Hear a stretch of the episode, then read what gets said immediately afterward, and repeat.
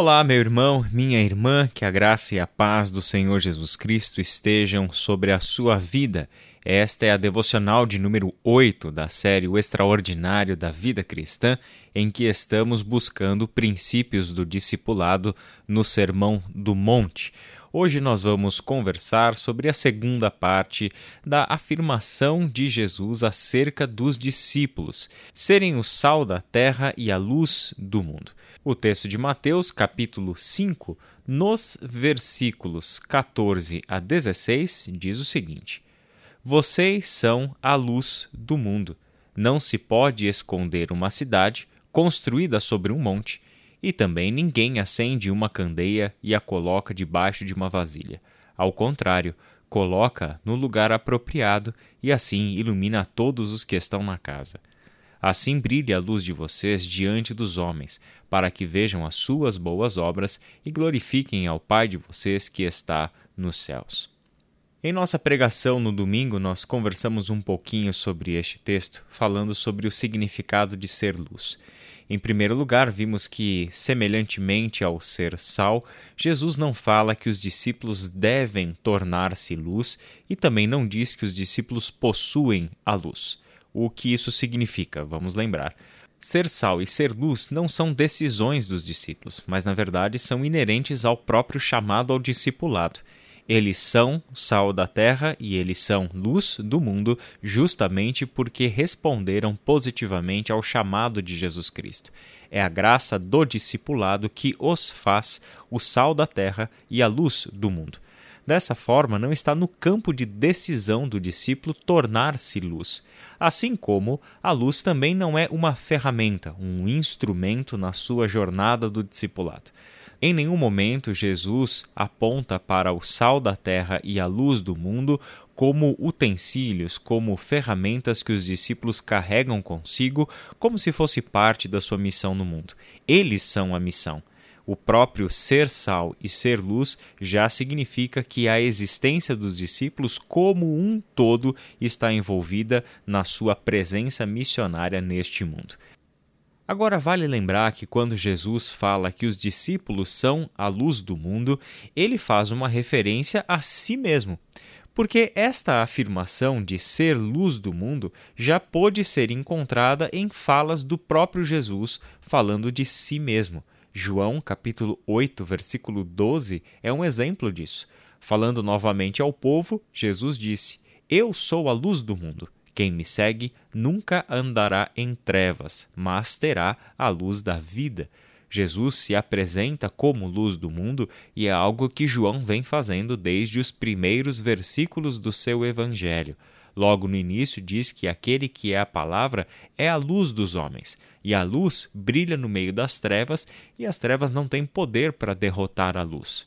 Na cena de João, capítulo 11 da ressurreição de Lázaro, lembremos que Jesus precisou encorajar os seus discípulos a andarem à luz do dia, referindo-se a si mesmo.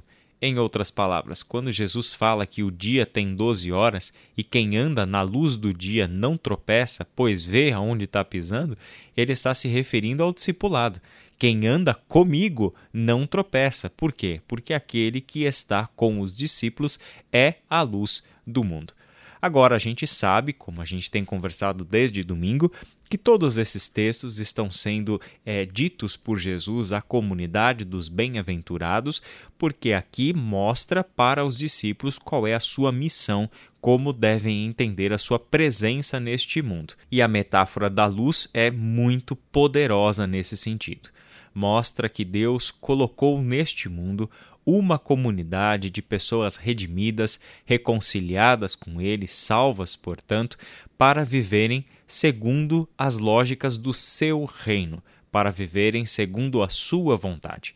E esta comunidade, por estar neste mundo sendo alvo da graça de Deus, ela é por si só uma cidade que está edificada sobre o um monte.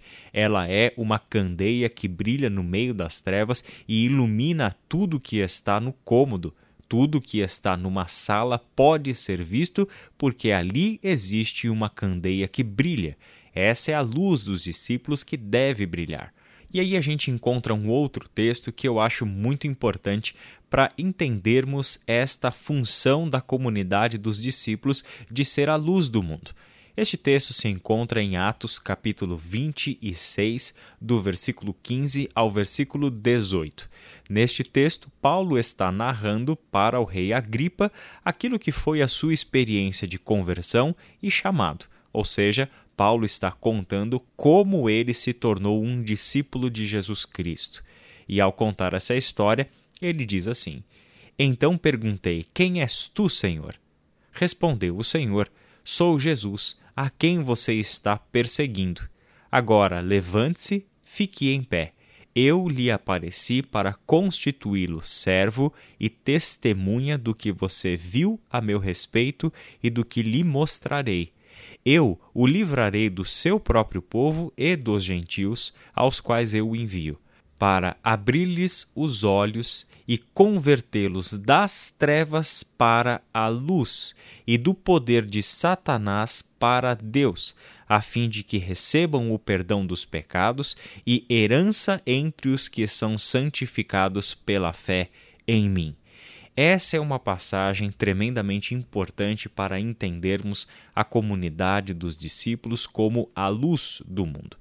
Os discípulos são aqueles que foram transportados do reino das trevas para o reino da luz, o reino de Jesus Cristo, o Filho amado de Deus, conforme Paulo escreveu na carta aos Colossenses no final do capítulo 1. Significa que aqueles que andavam nas trevas agora estão na luz, vivem na luz e se tornam a própria luz.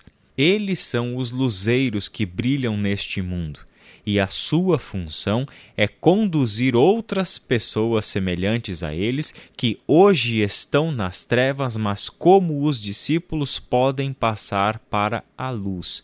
A sua missão é levar essas pessoas, liderar estas pessoas em uma jornada que é das trevas para a luz. Jesus constitui Paulo, seu discípulo, como pregador, como testemunha sobre tudo aquilo que ele ouviu e viu do próprio Cristo. E desta forma, ou seja, contando essas histórias, como uma própria testemunha ocular, portanto, de tudo que ele viu Jesus é, dizer, fazer e etc., é que agora o apóstolo Paulo tem esta função de abrir os olhos das pessoas. A situação da cegueira é uma situação análoga à ausência da luz. Aquele que é cego, e aqui é espiritualmente cego, é incapaz de enxergar porque lhe falta a luz. A luz não brilhou. As coisas como elas verdadeiramente são ainda não podem ser vistas. Deus, em Cristo Jesus, envia a comunidade dos discípulos ao mundo para fazer brilhar a luz em um mundo que é espiritualmente cego. Por ser espiritualmente cego, este mundo, tateando, tenta fazer diversas coisas, dar respostas à sua existência, explicar quem eles são, para onde estão indo e assim por diante. É em estado de cegueira que este mundo tenta explicar quem é o seu Deus, quem é o seu Senhor, por que ele vive dessa forma, e assim se constrói as estruturas religiosas, os sistemas de poder, as ideologias, todas as coisas são criadas pelos homens neste mundo, nesta situação de cegueira. É justamente por isso que os homens são incapazes de criar uma realidade perfeita não são capazes de criar valores eternos, porque não são capazes de enxergar a realidade como ela é. Não são capazes de entender Deus e por si só encontrar o caminho que os coloca em relação com Deus. O Evangelho é o caminho inverso. É Deus quem, da eternidade, fez brilhar a sua luz dentro da história humana em que sem essa intervenção divina nós permaneceríamos espiritualmente cegos. Não é à toa que bem-aventurados são os humildes de espírito. Vimos que os humildes de espírito são aqueles que reconhecem a sua cegueira espiritual e por isso mesmo se recusam a dar qualquer tipo de resposta, qualquer tipo de explicação sobre a sua realidade, sobre o seu relacionamento com Deus, sobre o seu destino e assim por diante. Os falidos espiritualmente são aqueles que sabem que não podem salvar a si mesmos e por isso mesmo são bem-aventurados, porque deles é o reino de Deus. Logo, todos nós, comunidade dos discípulos de Jesus, somos levados a este mundo como a luz que faz brilhar em meio às trevas a glória de Deus ao fazer brilhar neste mundo a presença de Deus, regendo a comunidade dos discípulos, governando sobre este povo que se chama Igreja do Senhor, as obras dos discípulos serão vistas pelos homens. E é importante ressaltar isso. Em nenhum momento o objetivo é que os discípulos se tornem a evidência. O que é visto pelos homens são as coisas que os discípulos fazem são as suas obras que são vistas pelos homens e é Deus quem recebe a glória de tudo isso. Por isso mesmo, nossa reflexão se encerra neste ponto, porque queremos, de fato, nos entendermos como comunidade dos bem-aventurados que estão neste mundo como os seus luzeiros. Nós somos a luz do mundo e por isso mesmo, com essa consciência, é que devemos pautar toda a nossa ação. É a partir de afirmações como essa que Jesus fez sobre quem somos nós, os seus discípulos, é que devemos construir a nossa identidade, tomar as nossas decisões, criarmos os nossos projetos, entrarmos em parceria uns com os outros para o bem da criação de Deus. Vamos orar? Senhor nosso Deus e nosso Pai, nós te somos gratos por mais um tempo de reflexão em torno da tua palavra.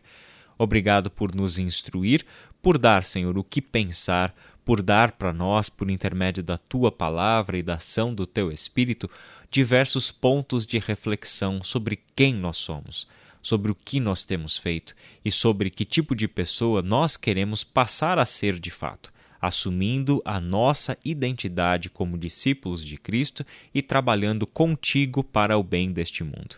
É em nome de Jesus que nós oramos. Amém.